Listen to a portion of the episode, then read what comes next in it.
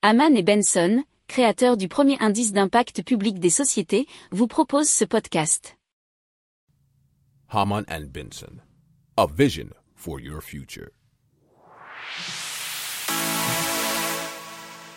Le journal des stratèges. Boris Kalt.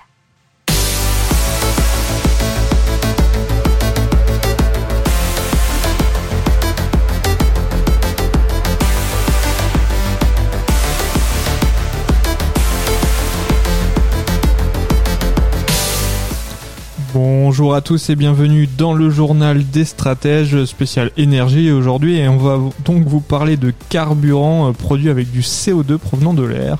On va vous parler de mini centrales nucléaires, euh, c'est celle de Bill Gates aux États-Unis.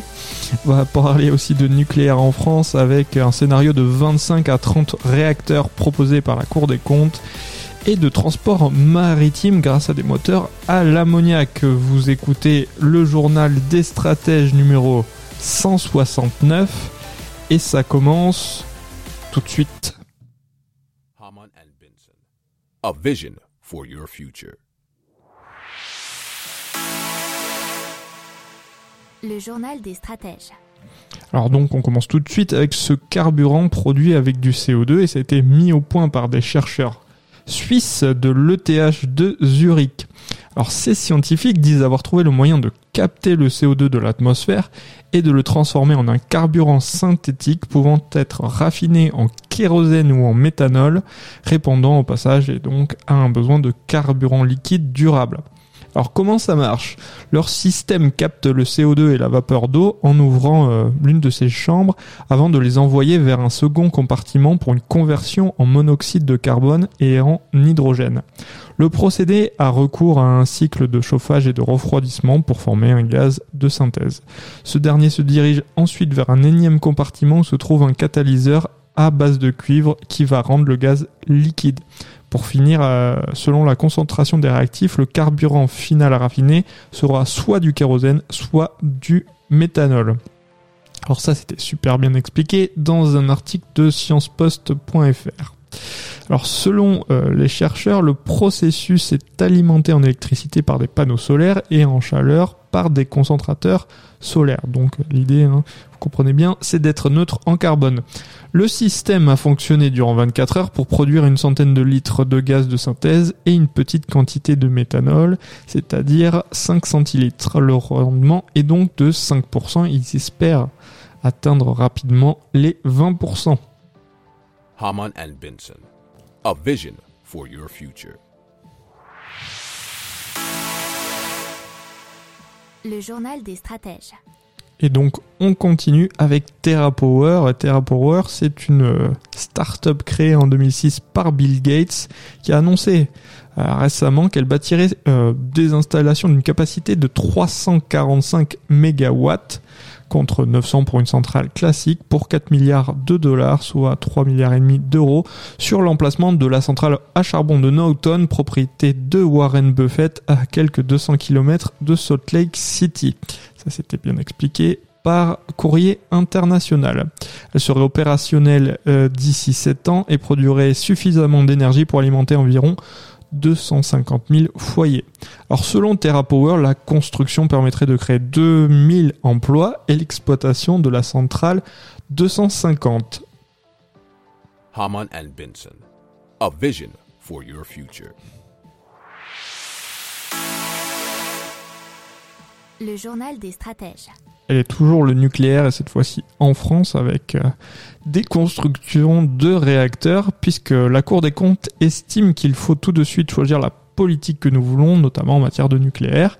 Et la Cour des comptes propose notamment un scénario avec 25 à 30 nouveaux réacteurs, alors que la France en a déjà 56. Mais bon, il faut bien savoir qu'il y en a qui est un peu vieillissant. Donc nous avons maintenant à faire des choix pour assurer notre indépendance, euh, dit Pierre Moscovici sur Europe 1 et on sait qu'on va construire plus d'électricité dans le futur qu'aujourd'hui, à savoir 35% parce qu'elle va se substituer au fuel. Il paraît très compliqué de décarboner euh, la production énergétique sans le nucléaire, toujours Pierre Moscovici, c'est une caractéristique française. Haman and vision for your future. Le journal des stratèges. Alors donc l'ammoniac dans le transport maritime, puisque apparemment sous forme liquide, l'ammoniac peut servir de carburant et exploité comme combustible, il n'émet pas de CO2. Alors, il apparaît donc comme une solution stratégique dans le secteur du transport aérien et aussi maritime en l'espèce, vous allez voir tout de suite, en remplacement respectivement le kérosène et les fuels lourds. C'est un article du journal Sud-Ouest. Et on nous parle de Andrew Forrest. Qui est Andrew Forrest? C'est un milliardaire euh, australien, enfin australien, je ne sais pas, mais principal propriétaire de Fortescue Metals Group, FMG, une des principales entreprises minières d'Australie. Voilà pourquoi je parlais d'Australie. Sa filiale Fortescue Future Industries, FFI, est chargée de convertir à l'ammoniac les moteurs du MMA Levec, un navire de transport de produits chimiques d'ici à fin 2022 et ça a été rapporté euh, par Cori. Alors, le MMA Levec fait le relais entre la terre ferme et des plateformes de forage en mer autour de l'Australie et de la Nouvelle-Zélande. Alors début 2021, New Atlas rapporte que le Fortescue Future Industries est parvenu à utiliser un mélange d'ammoniac et d'un autre carburant pour alimenter le moteur d'une locomotive. Haman and Benson, a vision for your future. Le journal des stratèges. Voilà, c'est tout pour aujourd'hui. Je vous souhaite une excellente journée et je vous dis à demain pour plus d'infos. Ciao Pour approfondir ces sujets, abonnez-vous à la newsletter de Haman et Benson et écoutez nos autres podcasts que vous retrouverez dans les notes de l'émission ou sur notre site internet.